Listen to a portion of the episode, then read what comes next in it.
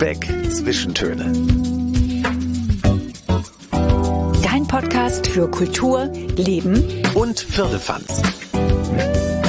Moin und herzlich willkommen im neuen Jahr zu unserer Januar-Episode von Lübeck Zwischentöne. Ja, wir sind immer noch dieselben. Wir sind Bettina und Christian. Und wir sind auch dieses Jahr wieder für euch in Lübeck unterwegs. Ja, da sind wir immer auf der Suche nach dem Neuen im Vertrauten, der Moderne in der Tradition, Inspiration, Kunst, Geheimtipps und natürlich Firlefanz. Ja, der Januar, das ist ja so ein Monat, in dem man viel Inspiration gebrauchen kann. Ja, hast du recht. Genau. Und die Lübeckerinnen und Lübecker haben uns ihre Tipps gegen den Januar-Blues verraten. Ja, und da haben wir zwei sympathische, wahnsinnige oder irre, wie- je nachdem, was man sagen will, entdeckt, die durch Kälte euphorisch werden. Ja, irre gut ist das. Im Museum haben wir für euch Macht und Magie gefunden und ihr erfahrt, was ein Mäuseorakel ist. Ja, das könnte für Katzen besonders interessant sein. Auf der Gollernwerft sind wir noch einmal in die Schule gegangen und zwar in eine Aromaschule. Es geht um Kunst in Lübeck, die man da findet, wo man sie gar nicht erwartet, ohne Eintritt zu bezahlen. Ja, und wir feiern einen kriminellen Geburtstag. Kommt einfach mal mit und lasst euch überraschen. Und los geht's. Wir nehmen euch an der imaginären Hand und nehmen euch mit nach Lübeck.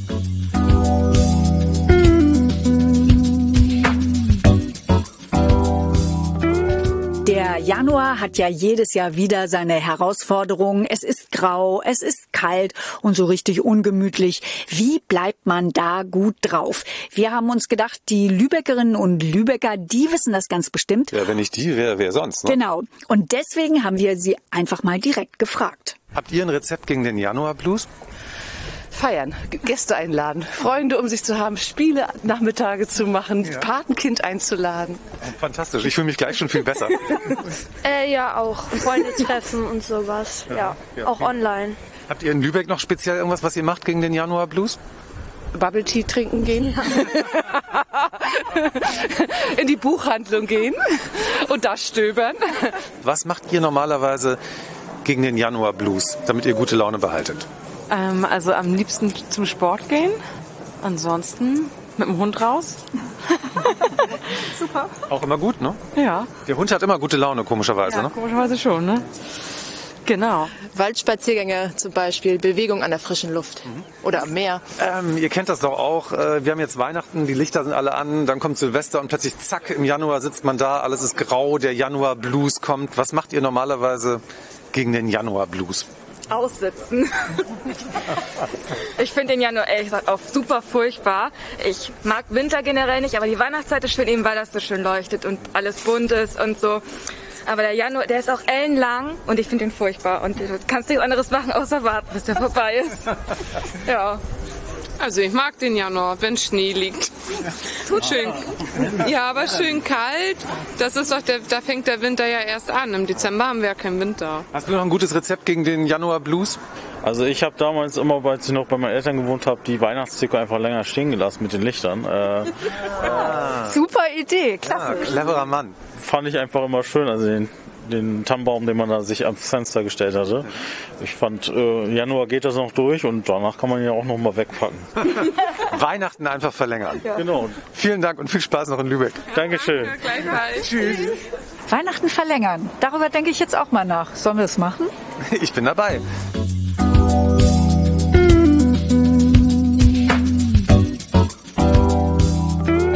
Und wir haben zwei Lübecker gefunden, die ihr ganz eigenes Rezept gegen den Januar-Blues kreiert haben. Hallo Jonas, hallo Hans, schön, dass ihr Zeit habt. Ja, hallo, wir freuen uns auch. Hi, ja, freut mich auch sehr.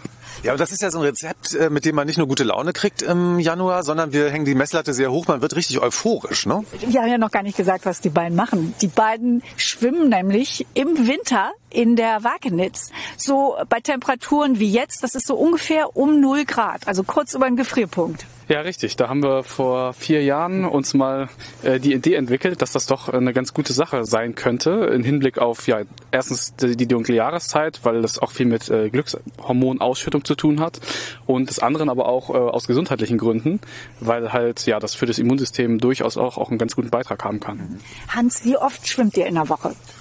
Also wenn es gut läuft, wenn wir es gut hinkriegen, so zweimal die Woche oder so. Wenn wir, wenn wir richtig Bock haben, dann auch dreimal. Es kommt immer so ein bisschen drauf an, aber auch wie das Wetter ist. Und wir müssen jetzt noch mal beschreiben, wo wir hier stehen, an der Yorkstraße 36 in der Nähe von der Moltke-Brücke. Und wir sind jetzt alle angezogen, so richtig in Winterklamotten, haben Handschuhe an. Es ist eigentlich so ein Tag, an dem man sagt so, nee, ich bleib auf der Couch, ich stehe nicht auf, aber wir stehen jetzt hier an der Wagenitz. Schönes Kaminfeuer und man macht es sich mit Tee gemütlich auf dem Sofa. Aber Jonas und Hans, die steigen jetzt hier in die Wagenitz ins Wasser. Da gibt's so eine kleine Leiter aus Metall. So, ich glaube, wir legen mal los, Klamotten runter und wir versuchen mal ins Wasser zu kommen, oder? Wenn Bettina sagt wir, also sie hat sehr großspurig heute Morgen angekündigt, dass sie mit in die Wagenitz steigen will. Aber ich, ich sehe das ehrlich gesagt noch nicht so ganz. Äh, ich habe einen Badeanzug mitgenommen, Flipflops. Also sie hat alles dabei. und ein Handtuch und ähm, ich versuche mal mit Mal sehen, wie reinzukommen. weit wir kommen. Okay, Leute, Hosen runter. Ja, und Christian ist, ich sehe schon, du bist überhaupt nicht überzeugt, dass ich das mache. Ich lasse mich überraschen. Wir können, ja, wir, wir können ja beide vorher reingehen und das Wasser schon so ein bisschen aufwärmen mit unserer Körperwärme. Dann Ja, das ist eine gute Idee. Die Wagenitz um 0,0001 Grad irgendwie erwärmen. Okay, ich bin gespannt. Los geht's. Also das Eisbaden beginnt eigentlich jetzt schon in diesem Moment. Auf jeden Fall, ja, weil die Kopfsache ist äh, nicht zu unterschätzen. Also äh, da funkt der Kopf doch schon noch am meisten rein. So, nee, das mache ich jetzt nicht, das ist zu kalt, das will ich nicht. Äh, und wenn du drin bist, dann sind sie weg. Du meinst, der, der natürliche Fluchtinstinkt setzt jetzt eigentlich Der ein. setzt absolut ein, ja. Und wenn du den überstanden hast, dann wird's gut. Ja, und Hans hat jetzt die Badehose an. Er steht vor der Metallleiter, geht ins Wasser. Hans, wie fühlst du dich?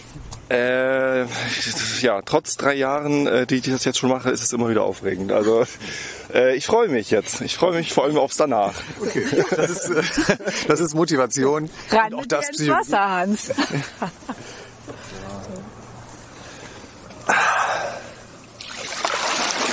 Sorry, kein Problem. Was auf jeden Fall wichtig ist, ist die Atmung.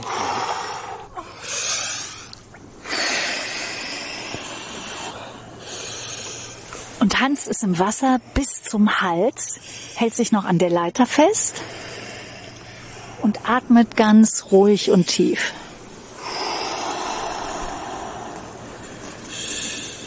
Also was man ja als erstes immer merkt, wenn man drin ist, ist, dass sich alles zusammenzieht. Und dann heißt es kurz abwarten, vielleicht auch aushalten, dann beginnt es zu stechen. Aber irgendwann merkt man, okay, so der innere Kamin wird angeschmissen und dann äh, wärmt es auch von innen einmal durch. Also dann äh, erweitern sich die Gefäße auch wieder. Der innere Kamin, sehr schön. Den nehme ich mit in den weiteren Januar. Da brauche ich ja auch gleich noch den inneren Kamin. Also ich sagte ja, ich bleib jetzt noch ein bisschen hier, damit ich jetzt schon mal vorwärmen für dich. Ne? Ja, Bettina, the pressure is on, ne? Die Latte hängt ganz hoch, ja. Okay. Passiert ja jetzt bei dir noch irgendwas, Bettina, oder? Äh, ich ziehe doch gerade den Badeanzug an. So, okay. So, die Schuhe äh, sind aus. Flipflops habe ich an. Also ihr könnt es nicht sehen, aber Bettina macht gerade eine wahnsinnige Show daraus, dass sie sich nur die Schuhe auszieht, während Hans ja schon im Wasser ist.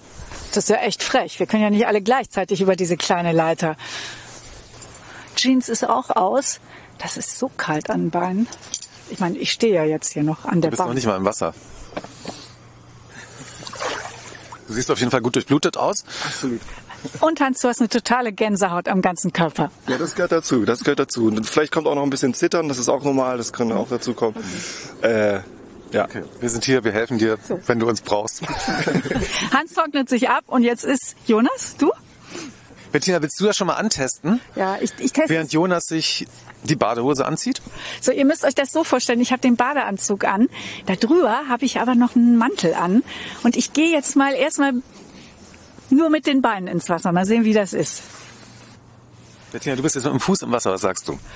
Ich bin bis zu den Knien bin ich im Wasser. Es ist eisig. Das ist dermaßen kalt. Oh. Das, äh, also, das kommt mir vor, als ob meine Beine in einer Gefriertruhe liegen. Oh. Kommt es eigentlich mal vor, dass hier so Leute vorbeikommen und die sagen, was sind das eigentlich für Irre, die hier jetzt gerade ins Wasser steigen? Ja, also das sagen die dann nicht so direkt, aber es sind schon verwunderte Leute dabei, das ist richtig, ja. Die denken es, man, man sieht es wahrscheinlich auch, ne? Ja, man sieht das auf jeden Fall, ja. So, ich bin jetzt noch eine, Tufe, äh, eine Stufe tiefer an der Leiter ins Wasser gestiegen. Bin jetzt bis zu den Oberschenkeln drin. Und es fühlt sich witzigerweise, wenn man so ein bisschen ein paar Sekunden drin steht, das geht. So langsam. Ja, ich, oh Gott. Okay, Bettina war jetzt bis zu den Knien drin. Das war der erste Versuch. Halt, ich Ja. kann nicht mehr sprechen. Oh.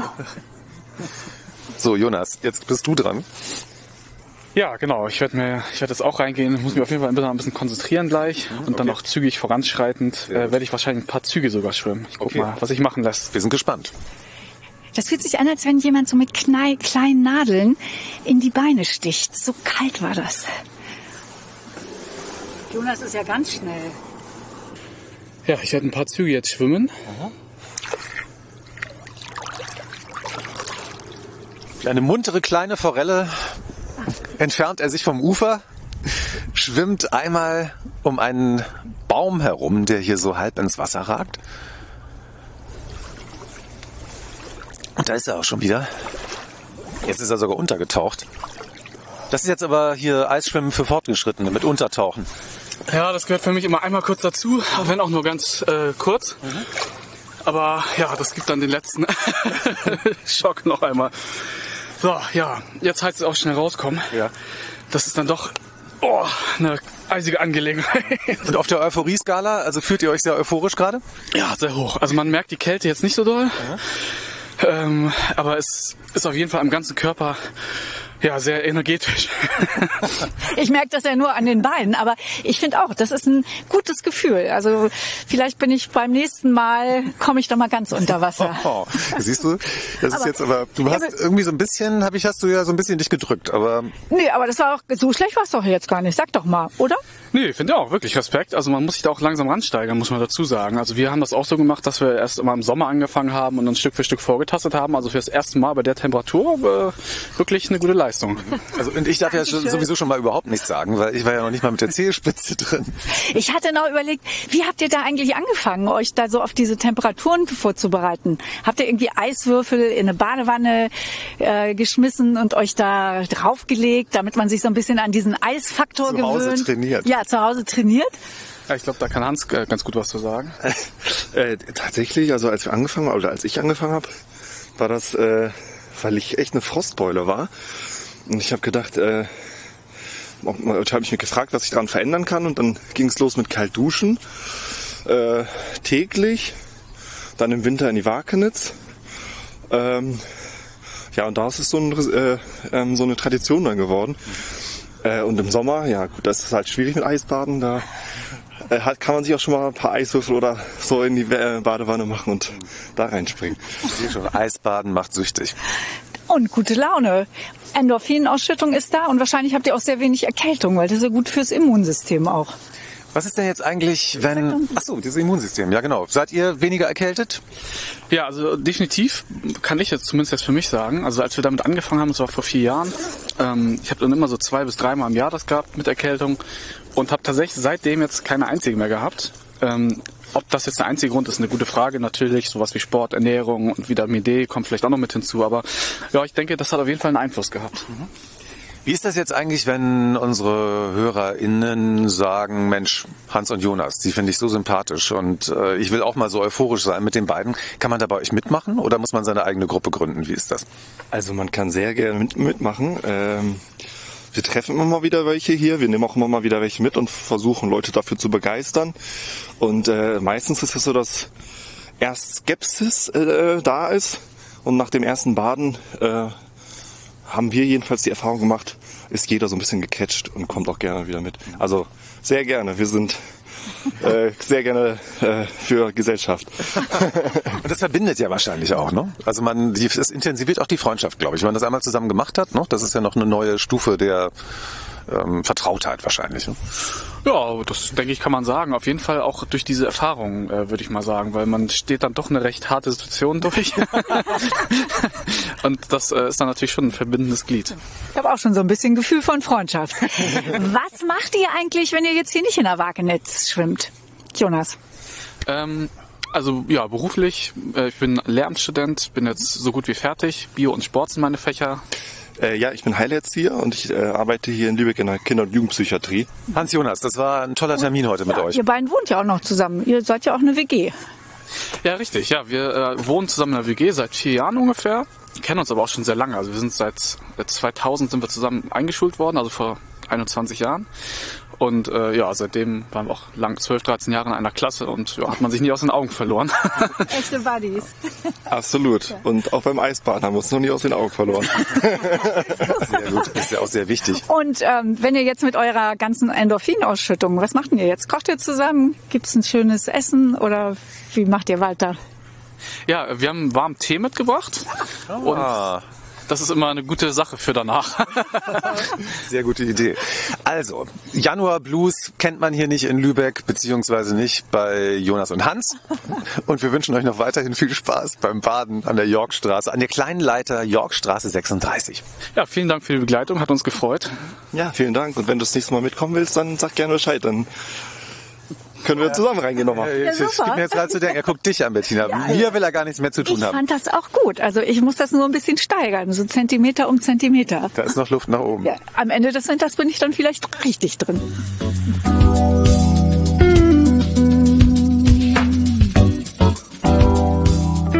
Und wir kommen jetzt zum Thema Afrika in Lübeck und den Lübecker Museen. Ja, das Lübecker Museumsjahr beginnt mit Macht und Magie. 2022 stehen die Lübecker Museen mit gleich drei inspirierenden Ausstellungen im Zeichen von Afrika und es geht los am 14. Januar. Gemeinsam präsentieren die Völkerkundesammlung und das Museum für Natur und Umwelt die Ausstellung Macht und Magie, Tiere in den afrikanischen Kulturen. Und kuratiert hat die Ausstellung Dr. Lars Frühsorge, Leiter der Völkerkundesammlung in Lübeck. Toll, dass Sie Zeit haben. Herzlichen Dank, dass Sie hier sind. Es geht in der Ausstellung um das Verhältnis von Mensch und Tier in Afrika. Das Herzstück sind Tierskulpturen aus 13 Ländern Afrikas, die vorher noch nie zu sehen waren. Und wir hatten das große Glück, dass Herr Dr. Frühsorge uns vorher schon einmal durch die Ausstellung geführt hat, bevor sie überhaupt eröffnet wurde. Und äh, die Überschrift für die Ausstellung heißt ja Macht und Magie. Welche Macht und Magie haben diese Tierskulpturen in den afrikanischen Kulturen? Ja, und was symbolisieren sie? Tiere stehen für ganz, ganz viele verschiedene Dinge in Afrika. Afrika ist ja ein ganzer Kontinent, eine Fülle von Kulturen und dann auch eine Fülle von unterschiedlichen Umgangsformen mit Tieren. Aber wir haben Macht und Magie schon ganz bewusst als Titel gewählt, weil Tiere ja häufig in Europa eher als etwas dem Menschen Unterlegenes gesehen werden, aber in vielen afrikanischen Kulturen sie tatsächlich eher als Götterboten, als übernatürliche Wesen, als teilweise dem Menschen überlegene Wesen auch gesehen werden was vielleicht unser eigenes Verhältnis, äh, was Mensch und Tier angeht, ein paar interessante Denkanstöße geben kann.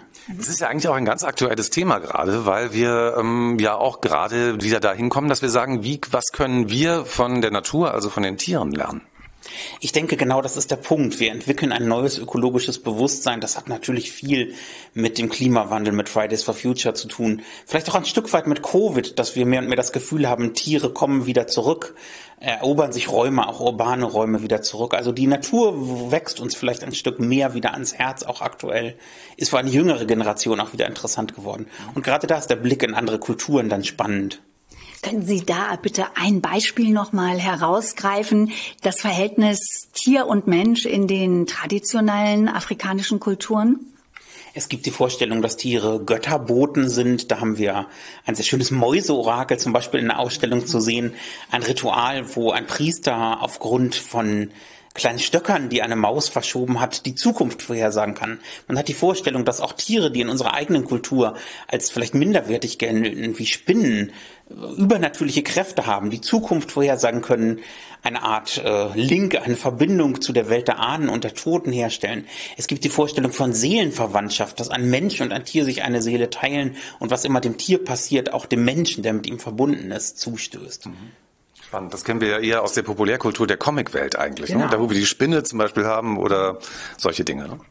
Tiere sind einfach zutiefst machtvolle Wesen. Tiere sind in der afrikanischen Kunst und in den afrikanischen Kulturen vor allen Dingen immer aber auch ein Spiegelbild von Menschen. Sie sind Symbole des Göttlichen. Sie stehen gar nicht so sehr dafür, dass sie eine bestimmte Tierart repräsentieren. Das war auch ein schönes, ähm, ja, ein schöner Irrtum, als wir diese Ausstellung kuratiert hatten. Wir hatten die ganz naive Vorstellung, wir haben hier hunderte von Tierskulpturen und wir wollen herausfinden, welche konkrete Art ist hier abgebildet. Und das war ein ganz, ganz äh, eurozentrischer Fehlschluss, denn ein Elefant ist dann einfach ein Symbol für die Königswürde, ein Leopard steht für die Macht über Leben und Tod, eine Spinne steht für gute Vernetzung zum Beispiel. Und die Frage, welche Art ist hier abgebildet, welche Unterart, das ist eine sehr europäische Herangehensweise, die die afrikanischen Künstler gar nicht interessiert hat. Für sie stehen Tiere für etwas ganz anderes. In dem Sinne ist es eigentlich auch eher eine Ausstellung über Menschen, könnte man sagen, und nicht so sehr über Tiere. Also ein, ein Spiegel quasi. Ähm, welche rituelle Bedeutung hatte es denn in den afrikanischen Kulturen, wenn sich ein Mensch äh, diese Tiermaske aufgesetzt hat? Das ist eine sehr gute Frage. Es ist so, dass man sagt, diese Masken wurden getanzt. Was wir damit ausdrücken wollen, ist, dass das nicht einfach Teile einer Inszenierung sind, sondern dass es ein wirkliches bedeutsames religiöses Ritual war. Wenn ich so eine Maske überstülpe, ist das Teil eines Rituals. Ich verwandle mich in dieses Tier, in diese Gottheit. Ich bin dieses Tier im Moment. Ich stelle nicht etwas dar, es ist eine wirkliche Transformation, die stattfindet. In diesem Moment bin ich der Jaguar, bin ich die Antilope. Und das ist natürlich ein sehr, sehr spannender Prozess, weil er die Grenze zwischen Mensch und Tier verschwimmen lässt. Eine Grenze, die in unserer europäischen Kultur sehr, sehr wichtig ist. Die europäische Kulturgeschichte ist sehr, sehr stark dadurch geprägt, dass man immer gesagt hat, der Mensch ist das, was nicht Tier ist. Wir wollten uns unterscheiden. Ja, es ist ja gerade durch die religiöse Prägung, äh, die kirchliche Prägung, die unbeseelte Natur. Darauf basiert ja bei uns eigentlich sehr viel. Macht euch die Erde untertan, das ist ganz entscheidend. Nun, wir wollen es nicht idealisieren. Es gibt auch sehr robuste Verhältnisse mancher Menschen in Afrika zu Tieren, zu Straßenhunden beispielsweise. Auch so eine Thematik greifen wir auf.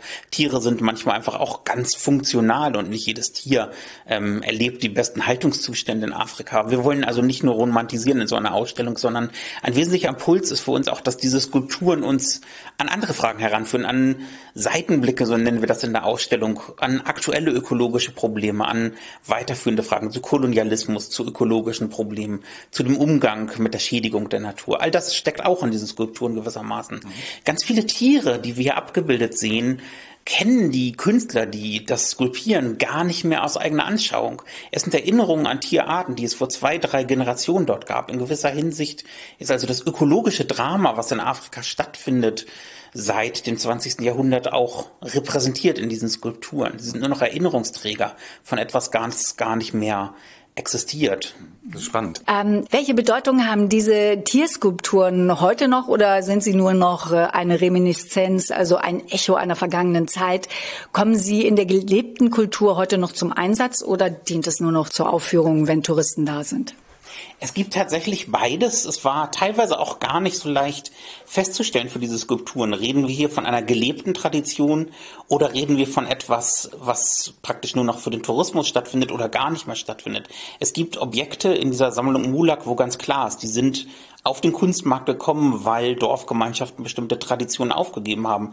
Wir sehen aber auch, dass Traditionen, die vielleicht in den 60er Jahren verschwunden sind, in den 90er Jahren wieder auferstanden sind. Wir sehen auch Skulpturen, die ganz offensichtlich europäisch beeinflusst sind, die also tatsächlich für einen Kunstmarkt, für einen touristischen Markt geschaffen wurden. Auch das ist natürlich ein Teil der Geschichte der Globalisierung und natürlich, dass es viele Skulpturen von Elefanten gibt, dass heute auch Löwen abgebildet werden in Skulpturen, obwohl das in der traditionellen Kunst gar nicht üblich war.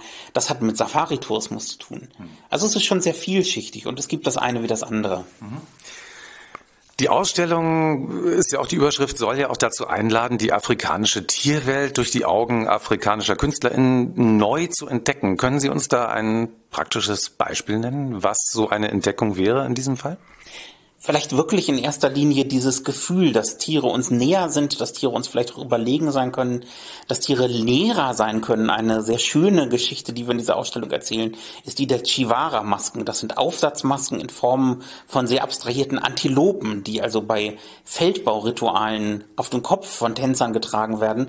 Und dahinter steht die Legende, dass Antilopen mit ihren Hörnern im Boden gegraben haben und auf diese Art und Weise der Mensch auf die Idee gekommen ist, Landwirtschaft zu betreiben. Also nicht das primitive Tier, sondern das weise Tier als der Lehrer, der dem Menschen die Zivilisation gebracht hat. Das finde ich schon sehr inspirierend, ja. Unbedingt.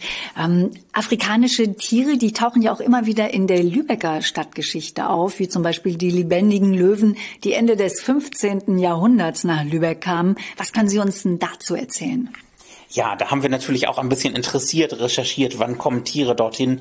Und das ist sehr interessant. Eigentlich schon von Anbeginn der Lübecker Stadtgeschichte findet man zumindest tierische Produkte. Elfenbein spielte in der mittelalterlichen Kunst schon eine große Rolle.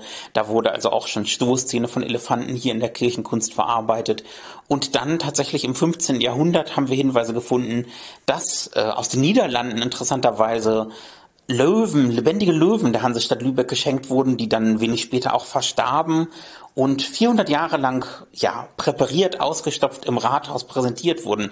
Es existiert sogar noch ein Foto, was wir auch in der Ausstellung zeigen, wie diese sehr ramponierten Tiere dann aus dem Rathaus abtransportiert wurden. Wir haben andere Beispiele. Wir haben uns angeschaut, wann entstehen eigentlich Zoos und das hat eng mit der Kolonialzeit zu tun. Da hat es auch ja nicht sehr artgerechte Haltung hier natürlich in der Stadt gegeben. Es hat Skulpturen gegeben afrikanischer Tiere, die mit der Kolonialpropaganda zusammenhängen. Aber das ist eine andere Geschichte. Äh, wie viele andere Völkerkundesammlungen auch ist die hier während der Zeit des europäischen Kolonialismus entstanden. Sie erforschen ja hier diese Stücke, ähm, auch wie die nach Lübeck gekommen sind, und Sie setzen sich mit den Biografien der Sammlerinnen und Sammler auseinander. Was haben Sie in diesem Zusammenhang über Lübeck herausgefunden? Ja, oder kürzer gefragt, hat Lübeck eine Kolonialgeschichte? Absolut, Lübeck hat eine Kolonialgeschichte. Man könnte salopp sagen, vielleicht eine verdrängte oder vergessene Kolonialgeschichte, weil diese Straßennamen, diese Gebäude, diese Persönlichkeiten, auf die wir stoßen, heute nicht mehr im kollektiven Gedächtnis dieser Stadt präsent sind oder die Menschen mit diesen Skulpturen, mit diesen Orten nicht unbedingt etwas Koloniales verbinden oder einfach nicht dem Ganzen das Label Kolonialzeit geben würden. Und das ist das Spannende an dieser Völkerkundesammlung. Wir lesen diese Objekte hier als ein Buch unserer Stadtgeschichte auch. Sie erzählen nicht nur etwas über Afrika, Asien, Australien, sondern wir finden ja auch die Namen der Personen, die diese Dinge hierher gebracht haben. Und wenn wir lesen, dass ein bestimmter Kaufmann zum Beispiel in Zentralafrika war oder ein bestimmter Missionar in Australien war und von dort Objekte mitgebracht hat, dann führt uns das natürlich auf die Spuren der Lübecker, die in alle Welt gereist sind. Und wenn wir lesen, es war ein Offizier oder ein Missionar oder ein Kaufmann, dann entsteht langsam so ein Bild. Und so können wir eigentlich, wie ein Archäologe etwas ausgräbt, Stück für Stück diese verschüttete Erinnerung an unsere Kolonialgeschichte durch diese Sammlung rekonstruieren. Und da werden wir in den späteren Ausstellungen des Jahres 2022 auch einige Einblicke geben. Sie sagten gerade verdrängt. Warum meinen Sie, wurde diese Kolonialgeschichte hier in Lübeck verdrängt? Weil es natürlich andere Konflikte gegeben hat im kollektiven Gedächtnis der Deutschen, spielt natürlich vor allen Dingen die Aufarbeitung des Nationalsozialismus eine große Rolle und sicherlich stöhnt der eine oder andere und sagt, müssen wir uns jetzt auch noch mit der Epoche davor kritisch auseinandersetzen. Dafür habe ich selbstverständlich Respekt, aber die Geschichte dieses Hauses, die Geschichte dieser Sammlung, die Geschichte der globalen Beziehungen der Hansestadt Lübeck im 19. und 20. Jahrhundert lässt sich ohne den Kolonialismus nicht erzählen. Viele ethnologische Museen hatten in der Vergangenheit ein eher schwieriges Verhältnis zu diesem Thema. Wir sind ja ein Haus, was die äh, privilegierte Position momentan hat, in einem Neufindungsprozess zu sein. Und wir sind der festen Überzeugung, dass wir uns dieser Thematik stellen müssen und stellen wollen, weil dieses Museum sonst keinen Platz haben wird im 21. Jahrhundert. Mhm. Viele Objekte, die wir hier sehen in der Ausstellung, stammen aus dem Nachlass des Kieler Kunstsammlers Bernd Mulak, der die Objekte dem Museum geschenkt hat. Ähm, wie ist er an diese Objekte gekommen? Wissen Sie das ganz genau? Man kann ja heute keine Ausstellung mehr machen, ohne die Provenienz, also die Herkunft der Objekte zu klären. Wie sieht es da aus? In der Tat, es gibt in dieser Ausstellung eine Tafel mit dem provokanten Titel Alles nur geklaut. Es ist der längste Text, den ich jemals in einer Ausstellung gehängt habe, weil es einfach so unglaublich viel zu diesem Thema zu sagen gibt. Was konkret Bernd Mulak angeht, muss man sagen, er war ein Kunstsammler, ein Stück weit auch ein Kunsthändler. Er ist selber persönlich über 100 Mal nach Afrika gereist, hat viele der Objekte von dort mitgebracht, hat auch Kunsthändler, Afrikaner, die mit solchen Objekten handeln, zu sich nach Kiel eingeladen. Die haben bei ihm in seiner Wohnung dann geschlafen und er hat dann dort auch Geschäfte mit ihnen gemacht. Aber insgesamt haben wir schon das Gefühl, dass er ein sehr respektvolles Verhältnis hatte. Er hat mir zu seinen Lebzeiten Anekdoten erzählt, wie häufig immer wieder Menschen besucht hat, immer wieder sich bemüht hat um bestimmte Objekte und das in einer sehr respektvollen Art und Weise getan hat. Die äh, Sammlung Mula kam ja erst 2021 in den Besitz der Lübecker Museen. Sie sagen ja, das äh, ist gut erforscht, die Provenienz ähm, dieser Sammlung. Aber gibt es denn Stücke ähm, aus der Völkerkundesammlung, die Sie in die Herkunftsländer zurückgeben möchten oder wollen? Was die Sammlung Mulak angeht, bisher nicht. Es gibt allerdings sehr hohe Auflagen, die wir an uns selbst stellen, dass wir im Prinzip jedes Objekt einzeln anschauen und sagen, gibt es dort einen Verdacht und dazu zählt praktisch jedes Objekt, wo wir davon ausgehen, dass es in einem Ritual verwendet wurde. Dann stellt sich natürlich die Frage, warum wird es heute nicht mehr in einem Ritual verwendet? Wir schauen uns diese Objekte an. Manchmal finden wir an einer Maske, an einer Skulptur, dass dort etwas abgebrochen ist. Das ist ein typisches Zeichen, dass so etwas entweiht wurde, bevor man es an die Europäer verkauft hat. Ähm, es hat natürlich auch Konflikte, Bürgerkriege in Afrika gegeben. Und wenn es ähm, in dieser Sammlung Objekte gibt, die aus so einem Land kommen, in dem ein Bürgerkrieg war, dann wollen wir uns natürlich näher angucken. Sind diese Objekte vor, nach, während dieses Bürgerkriegs vielleicht gesammelt worden? Und wenn es kurz nach oder während des Bürgerkriegs war, dann sehen wir uns natürlich schon genötigt, hier näher hinzugucken und intensivere Recherchen anzustellen. Stand heute gibt es aber kein Objekt, wo ich sagen würde, wir haben hier einen konkreten Verdacht oder den Wunsch, etwas zurückzugeben aus der Sammlung Mulak. Mhm. Aber es gibt andere Objekte aus der älteren Sammlung, bereits existierenden, die Sie zurückgeben und das ist bisher ziemlich einmalig, also in dieser Form, in der es passieren soll in Deutschland. Ne? Wir haben sehr intensive Provenienzforschung betrieben. In den letzten zwei, drei Jahren haben Forschungsförderungsgelder auch von der Bundesregierung zu diesem Zweck bekommen, vom Deutschen Zentrum Kulturgutverlust und haben uns zwei Sammlungsbestände angeguckt, die uns besonders verdächtig erschienen. Objekte aus Namibia, die aus einem aus dem zeitlichen Umfeld, sagen wir einmal, eines Völkermordes stammen und Objekte aus einer Lübecker wissenschaftlichen Expedition, wo uns Dokumente vorlagen, Tagebücher des Expeditionsleiters, wo wir wussten, da ist nicht alles mit rechten Dingen zugegangen. Und nach sehr intensiver Recherche haben wir eine Anzahl von Objekten identifiziert, wo wir gesagt haben, hier ist es doch so naheliegend, dass sie zu Unrecht nach Lübeck gekommen sind, dass wir es für angebracht halten, diese Objekte zu einer Rückgabe den Ländern anzubieten, und wir denken nicht, dass wir erst verklagt werden müssen von diesen Ländern, bis wir diesen Schritt machen, sondern wir denken, wir haben selber einen ausreichenden ethischen Kompass, um von uns aus dann auf die Nationen zuzugehen und so ähm, die Bürgerschaft, so die Lübecker Politik im Januar dieser diesem Plan der Museen zustimmt, könnten wir dann im nächsten Jahr Gespräche mit diesen Ländern aufnehmen und schauen, ob dort das Interesse so ist und ob dort die Kapazitäten und Möglichkeiten gegeben sind, diese Stücke dort hinzugeben. Herr Dr. Frühsorge, vielen Dank für diese tolle Einführung. Ich habe jetzt richtig Lust auf die Ausstellung bekommen. Macht und Magie, Tiere in den afrikanischen Kulturen. Am 14. Januar geht es los und die Ausstellung ist dann noch bis zum 29. Mai zu sehen. Und zu sehen ist die Ausstellung dann im Museum für Natur und Umwelt. Haben Sie einen Liebling in der Ausstellung, Herr Dr. Frühsorge? Oh, es gibt so viele Lieblinge, das ist immer die schwierigste Frage in jedem Interview. Aktuell würde ich sagen, die Ebermaske, das wilde Wildschwein, die Wildsau, die die Sau rauslässt und die in den afrikanischen Ritualen neben der tugendhaften Jungfrau steht. Die finde ich eine interessante Figur. Sehr schön. In diesem Sinne vielen Dank für äh, diese wundervolle Ausstellung und wir freuen uns auf die nächsten beiden Afrika-Ausstellungen. Im Laufe des Jahres 2022. Danke für Ihr Interesse. Das ist wirklich eine Ausstellung, die Spaß macht, äh, die eröffnet neue Perspektiven, Blickwinkel. Lasst euch einfach überraschen. Ja, genau, die viele Ebenen hat und viele verschiedene Genres, die alle wundersamerweise zu einem, einer großen Ausstellung zusammengefügt wurden. Wenn ihr noch tiefer in das Thema einsteigen wollt, dann könnt ihr eine längere Version unseres Gesprächs über Macht und Magie auf der Website der Lübecker Museen auch als Podcast hören, im Menü unter dem Stichpunkt Digital.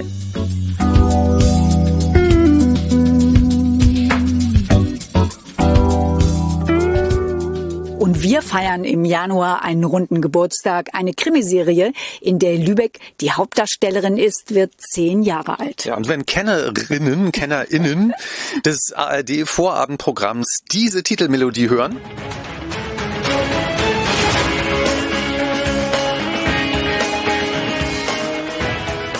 wissen Sie sofort, es geht um Morden im Norden. Ja klar, viele denken, in Lübeck ist der Hund begraben.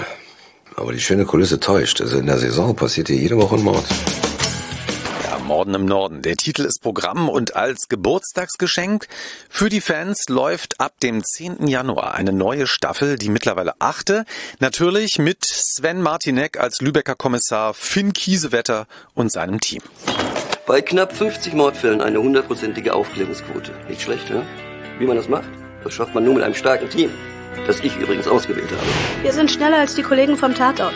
Die brauchen 90 Minuten. In der Zeit lösen wir zwei Fälle. Gedreht wurde in Lübeck und Umgebung und auch in Hamburg. Und auch das ist ein weiteres Geburtstagsgeschenk zum Zehnjährigen für die Fans. Es wird eine neunte Staffel geben. Ja, und die wird auch schon in diesem Jahr in Lübeck gedreht, also 2022. Augen aufhalten, wenn ihr in Lübeck irgendwo ein Filmteam seht.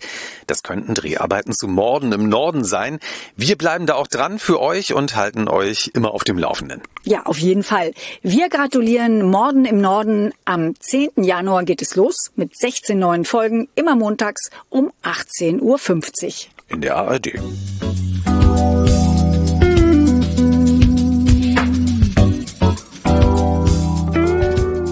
Kunstwerke, die gibt es in Lübeck nicht nur in Museen. Kunst findet man hier auch im öffentlichen Raum. Und wo die überall steht und wer sich besonders gut damit auskennt, das ist die Künstlerin Susanne Adler. Hallo, Frau Adler. Hallo, ich freue mich dass wir uns heute treffen. Das finden wir auch. Und äh, Frau Adler, mit Ihnen kann man ja Kunst im öffentlichen Raum hier in Lübeck erleben. Und wir haben uns getroffen mit Susanne am nördlichen Burgtor. Also wenn man, wenn man von oben auf die Altstadt guckt, ist es das nördliche Tor. Ja, denn hier geht's nämlich los. Ja, aus einem guten Grund. Hier steht das erste Kunstwerk. Ja, und dieses Kunstwerk ist von dem Künstler H.D. Schrader. Äh, und es war ein Teil einer Ausstellung in der Stadt Lübeck, äh, moderne Kunst vor historischen Gebäuden. Das ist schon eine ganze Zeit her. Das war nämlich 1996. Und die Stadt Lübeck hat zwei von zwölf Kunstwerken damals angekauft und die sind hier in der Stadt verblieben. Das Kunstwerk hat einen schönen Namen, wie ich finde. Es heißt Cube Crack Number 4 und wir beschreiben jetzt mal, wie es aussieht. Also Signalrot ist es aus Stahl. Ja, und Cube Crack heißt das Objekt deswegen, weil der Künstler aus einem Quader, also einem Cube, Elemente herausgeschnitten hat. Also damit praktisch diese vertraute Form aufgebrochen hat. Also Quader zum Beispiel, ein Ziegelstein hat die Form eines Quaders, das könnt ihr euch so vorstellen. Und es sieht so ein bisschen aus, als hätten Außerirdische hier was zurückgelassen. Ja, das ist das, was Kunst im öffentlichen Raum kann. Ne? Es kann irgendwie einen Kontrapunkt geben zu dem, was man sonst sieht und auch das, was einem vertraut ist. Plötzlich äh, schreckt man auf oder merkt man auf ja. und sagt, was ist hier, was, was passiert hier, wie, wie finde ich das? Also man kommt in Diskussionen und man muss keinen Eintritt zahlen. Es ist einfach eine verfügbare Kunst. Ja, ich finde es immer gut, weil man, wie du eben schon ganz richtig gesagt hast, das Vertraute nochmal ganz neu durch diesen äh, roten Fleck, den man da sieht, eben einordnet. Man geht manchmal so achtlos vorbei am Tor und äh, sieht da einen ganz neuen Kontext. Ne? Ja, und ich finde diesen ähm, Gegensatz zwischen diesem alten Stadttor und dieser modernen Kunst das, äh, und dieser signalroten Farbe, das äh, ist ein Hingucker und man bleibt stehen. So ist mir so gegangen, als ich es das erste Mal gesehen habe. Ja, wunderbar, schön zu hören. Was sind sind die meisten Fragen, die zu diesem Kunstwerk kommen? Wenn jetzt, äh, wenn du mit Gruppen hier stehst und die äh, Leute gucken sich das an, was ist die meistgestellte Frage? Ähm, meistens wird erstmal andächtig zugehört, was der Künstler sonst noch gemacht hat, wie das überhaupt hierher kommt, das Kunstwerk, was ich schon so ein bisschen angedeutet habe, eben Ankauf aus einer Ausstellung von zwölf verschiedenen Kunstwerken. Ähm, aber wenn es so ein bisschen äh, die Atmosphäre hergibt, dass man sich auch traut zu fragen, dann, dann kommen schon auch mal so ganz ähm, irritierte Fragen. Was soll denn das eigentlich? Und muss das jetzt hier vor dem schönen Burgtor stehen? Also, Was ist daran eigentlich Kunst? Ja, genau. Also äh, ganz klar. Und ich finde, das ist die Qualität auch so einer Natur, dass man das darf. Also es gibt keine äh, Beschränkung. Man kann fragen, was man eben, was einem in den Sinn kommt. Und man darf gerne auch fragen, was soll das? Und ich verstehe es nicht. Und dann kommt man ja in den Diskurs und äh, auch in der Gruppe kann dann diskutiert werden. Dann gibt's natürlich immer unterschiedliche Ansichten dazu. Das ist meistens sehr, sehr spannend. Also man holt sich Anregungen, wird inspiriert und ähm, sieht Kunst mit anderen Augen, so wie es sein soll. Ja, genau so würde ich das sagen.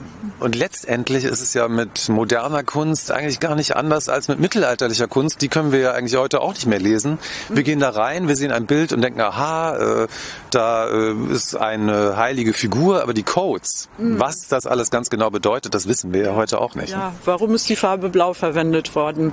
Also kann man dann eben wissen, okay, das war die teuerste Farbe damals, weil sie musste aus Afghanistan heran transportiert werden und deswegen hat man eben den ganz besonderen Mantel in blau gemalt.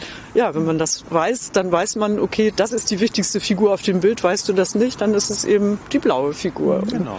Wer da jetzt mehr noch drauf einsteigen möchte, was dieser Cube Crack bedeutet oder HD Schrader, was er sonst an Kunst gemacht hat, das kann man hier mit Susanne dann äh, zusammen erforschen und sich austauschen auf einer Tour, die man dann auch bei ihr buchen kann. Und schon sind wir unterwegs zu unserem nächsten Kunstwerk, nämlich gleich um die Ecke. Wild Woman heißt das. Und wir sind jetzt angekommen an der Wild Woman, einer Bronzeskulptur von Kiki Smith. Ähm, Susanne, was hat das auf sich mit dieser Wild Woman? Ja, diese Skulptur, die wir hier vor uns sehen, äh, die ist so ungefähr in Lebensgröße, etwas kleiner als wir drei, die wir hier drumherum stehen. Und es ist die Maria Magdalena. Ähm, auch diese Figur ist ein Teil einer Ausstellung gewesen, die war damals in der Petrikirche ausgestellt äh, von der amerikanischen Künstlerin Kiki Smith. Und die Stadt Lübeck oder die Possil-Stiftung in diesem Fall hat diese Skulptur angekauft, weil nämlich das Hanse-Museum oder das ehemalige Burgkloster eigentlich das Maria-Magdalenen-Kloster ist. Also hat das einen direkten Bezug dazu. Burgkloster ist mehr so die äh, umgangssprachliche Form. Maria Magdalenen Kloster hat also jetzt diese Figur da stehen. Da schließt sich dann der Kreis und äh, es ist eine ganz interessante Skulptur, weil äh, sie hat ja, es sieht so aus, als sei sie an den Boden gekettet. Also sie hat so eine Metall, einen Metallring, ja- ja. Fußring genau ist angekettet und äh, schaut gen Himmel. Ja, sie, äh, sie ist eine Figur aus der Kirchengeschichte und äh, sie ist die erste, die Jesus Christus nach der Auferstehung getroffen hat und ist daraufhin als äh, reuige Sünderin oder als Büßerin in die Wüste gegangen. Und da ist ihr ein Haarkleid gewachsen. Und ja, gut, man kann assoziieren über diese Kette, ähm, ob sie die Last ist, die sie mit sich herumschleppt oder ob sie ähm, sich befreit hat gar und vorher mal angekettet war. Äh, das ist einfach offen. Das ist ja auch gut so, dass die Kunst nicht gleich alles Ja. darlegt, was sie so bedeuten soll. Also Raum für Interpretationen. Und äh, Susanne, wir haben jetzt mit dir äh, zwei Kunstwerke entdeckt. Du hast uns ein bisschen was darüber erzählt. Und das machst du ja auf der Tour. Wenn man das jetzt bucht, äh, erfährt man mehr. Du bist zweieinhalb Stunden, glaube ich, insgesamt unterwegs. Ja, ganz genau. Und in diesen zweieinhalb Stunden äh, gibt es so, so eine, ja, eine Mixtur, sage ich mal, von Kunst im öffentlichen Raum, das, was wir jetzt schon gesehen haben. Und dann gibt es aber auch Produzentengalerien, kleine Galerien, die von Künstlern selbst betrieben werden, wo man mit denen ins Gespräch kommen kann. Und dann sogar auch Ateliers, wo man erleben kann, wo und wie die Kunst entsteht. Und man kann die Künstler und Künstlerinnen dann sogar selbst dazu fragen, wie funktioniert die Skulptur, die hier steht, wie, wie ist das entstanden oder wie, wie ist die Druckpresse zu bedienen oder was immer da. Das finde ich jetzt ganz spannend, Susanne. Wollen wir das nochmal machen, dass wir in der uns in Galerie, vorbei? gehen. Wollte ich gerade sagen. Wollen wir es machen? Ja, ne? Ja, können wir sehr gerne. Gibt es auch hier in nicht so weiter Entfernung. Klasse. Los geht's. So, wir stehen jetzt vor der Galerie, wir sind angekommen und wo gehen wir jetzt rein, Susanne? Wir gehen jetzt in das Atelier und die Galerie von Deiner Weinland, die sozusagen ein echter Frischling ist hier in der, in der Burgstraße. Äh, Wir sagen immer so, die Burgstraße ist im Kommen und wir freuen uns über jeden, der hier neu äh, irgendwas aufmacht und was Neues entstehen lässt. Also und gerade in der Kunst ist es natürlich toll, ist keine Konkurrenz, sondern ist eher mit äh, miteinander sein. Ja. Je mehr Galerien, desto besser. Und die gucken wir uns jetzt mal an, genau.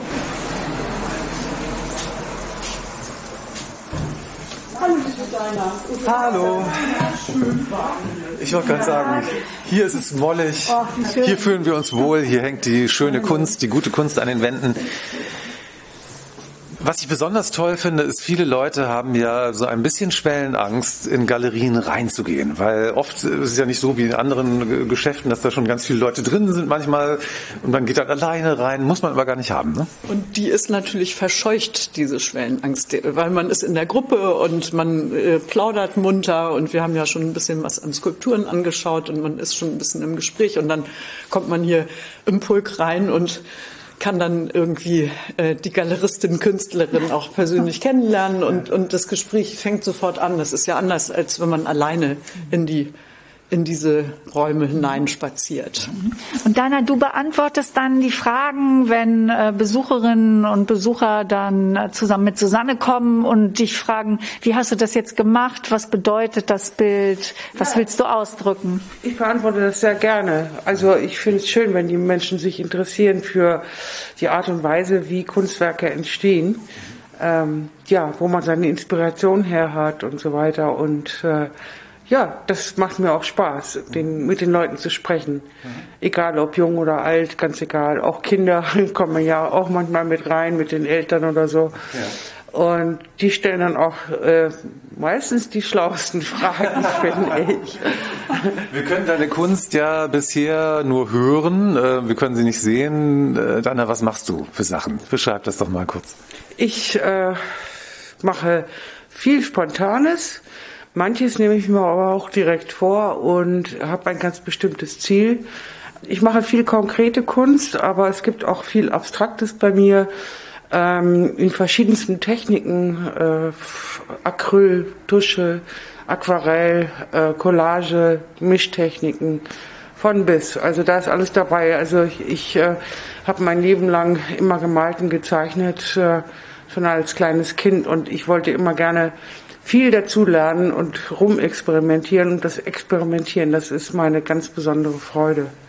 Und wenn ich dann äh, so Entdeckungen mache, dann äh, lege ich richtig los. Dann kriege ich richtig große Lust darauf. Ich finde, das ist immer ein ganz besonderer Moment, wenn äh, man sich Kunst anguckt und dann ist der Künstler oder die Künstlerin dabei, weil dann muss ich da nicht äh, irgendwas im Internet nachlesen, dann kann ich meine Fragen direkt stellen. Das ist super. Nebenan äh, gibt es dann zum Ende der Führung auch manchmal noch äh, Kaffee und Kekse. Ist das richtig, Susanne? Das ist natürlich eher zum Anfang der Führung. Ganz zum Ende gibt's dann mal ein schönes Glas Wein und äh, dann klingt es so ein bisschen besonders aus. Und das meistens in einem Atelierraum, weil da kann man sich dann am schönsten auch miteinander noch aufhalten. Susanne, wenn mich das jetzt interessiert und ich sage, mit Susanne Adler möchte ich mal die Kunst im öffentlichen Raum erkunden und auch Galerien und Ateliers entdecken, wie kann man dich kontaktieren? Man findet diese Tour unter Kulturen, also Kulturen wie mit OU, die Tour sozusagen. Und da äh, heißt das dann Kreativtour und da kann man sich direkt dann anmelden. Und wer gleich den persönlichen Kontakt möchte, kann natürlich auch anrufen. Ja, und zwar direkt bei Annette Rusch, die diese Touren anbietet, unter der Handynummer 0172 1857221. Das sind sehr inspirierende Momente mit dir gewesen, Susanne, mit dir auch, Dana. Ganz herzlichen Dank. Und äh, ich gehe jetzt mit einem guten Gefühl durch Lübeck. Ja, auch vielen Dank, dass ihr diesen Bericht über die Kulturen macht. Freut mich sehr. Und ja, mal schauen, ob sich ein paar Leute dann dafür begeistern und sich melden. Natürlich, bestimmt. Auf jeden Fall.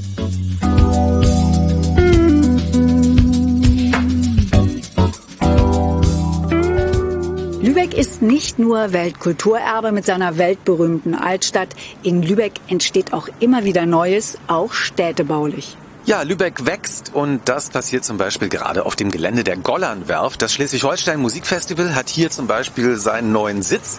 Die Kulturwerft, die kennt ihr natürlich auch schon. Hier entsteht ein ganz neuer Kiez. Hier wird gebaut und in diesem Jahr eröffnen noch Gastronomie, Geschäfte und eine neue Kaffeerösterei mit Kaffeeschule. Und die Kaffeerösterei, die sehen wir uns jetzt an. Und inzwischen sind wir hier auf der Gollernwerft angekommen und stehen in der ehemaligen Halle 48. Früher wurden hier Schiffsteile hergestellt oder auch Teile für Windkraftanlagen. Aber der neue Motor hier, der, der neue, die Energiekraftanlage ist was ganz anderes. Ja, das ist jetzt Kaffee, der hier hergestellt wird, beziehungsweise geröstet. Wir sind jetzt hier bei den Cycle Roasters mit Philipp. Ha Hallo Philipp, schön, dass du Zeit hast. schön, schön, dass du da seid. Mega. Wir haben es tatsächlich gefunden. Noch ist es ja alles im Aufbau begriffen, ne? aber ihr, es geht langsam voran. Genau, also wir sind zu 95 Prozent fertig, würde ich sagen. Ähm, die letzten fünf Prozent sind immer die schwersten. Wir warten auch auf ein, zwei Sachen. Aber dann können wir, glaube ich, durchstarten. Also äh, als Produktionsstandort äh, für unseren Kaffee und natürlich für die Kaffeeschule. Und äh, ihr habt ja noch einen Shop in der Innenstadt, in der Altstadt. Da kann man ja euren fertig abgepackten und gerösteten Kaffee, den kann man dann da kaufen. Genau. Äh, also wir sitzen in der Warmstraße. Da könnt ihr alles, also was euch mit Kaffee begeistert, kaufen. Also wie gesagt, abgepackter Kaffee. Du kriegst immer eine Beratung. Äh, ganz wichtiges Thema für uns. Genau. Und das ist ja auch, das unterscheidet euch ja auch ein bisschen von anderen Anbietern, dass ihr versucht, den Kaffee an den Mann oder die Frau zu bringen, der richtig passt. Und ihr unterscheidet das ja nach äh, mehreren Kriterien. Zum Beispiel Anfänger habt ihr, ihr habt Fortgeschrittene und die Profis. Und ich habe mich gleich gefragt, was bin ich eigentlich? Ja, also Ja, ich trinke gern Kaffee, bin ich jetzt aber trotzdem bin ich Anfänger. Wie ähm, wie findet ihr das überhaupt raus am was ist Anfang? ein Anfänger? Ähm, ja, das bricht sich, wie ich schon sagt, so in drei Hauptkategorien auf Anfänger, fortgeschrittene Profis.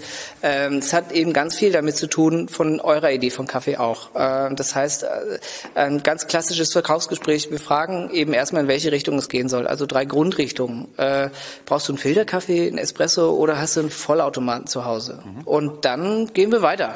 Können wir doch jetzt mal machen. Also wir sind morgens die typischen Kaffeetrinker. Irgendwann gehen wir dann. Was sind denn ähm, die typischen Kaffeetrinker? ja, dass man morgens so ein, zwei, drei äh, Tassen Kaffee trinkt und dann, ich gehe dann immer über zu Tee, aber erstmal Kaffee morgens. Und wir benutzen French Press, also das ist diese Kanne, da füllt man dann. Das ähm, ihm, glaube ich, nicht erklären. Das Nein, er. aber Ach für, so, die, für, ah, für die unsere Hörer. Ja. Jeder weiß doch nicht, was French Press ist. Also man füllt den Kaffee rein, gießt es auf mit heißem Wasser, lässt es ziehen und dann drückt man irgendwann den Deckel, äh, der mit dem Sieb verbunden ist, nach unten. Man kann auch sagen Presskanne. Eine Press. French ja. Press hört sich einfach irgendwie Press, also ganz, ganz fancy an. Deutsch, Presskanne. Philipp, was würdest du uns jetzt empfehlen? Ähm, ich würde euch ganz klar zu einem Kaffee raten, der ähm, in der French Press eben gut rauskommt, ähm, dass wir da zum Beispiel kräftig eher was aus Guatemala nehmen. Unseren Saber ist ein ganz toller Community-Kaffee. Der ist schokoladig, leicht beerig, ähm, also genau wie eine typische Zartbitterschokolade. Also du hast eben was Dunkles, Kräftiges und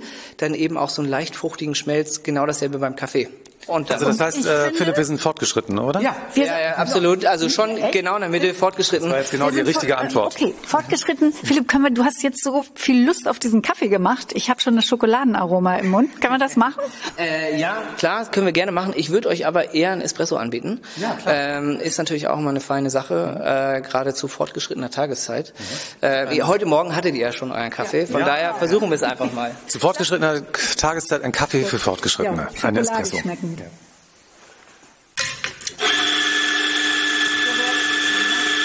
Der wird frisch gemahlen, der Kaffee.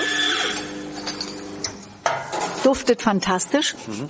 Und hier steht eine riesige Espressomaschine aus Italien, als ob sie gerade erst hier wie ein äh, Raumschiff gelandet wäre. Und ich habe das Schokoladenaroma schon in der Nase.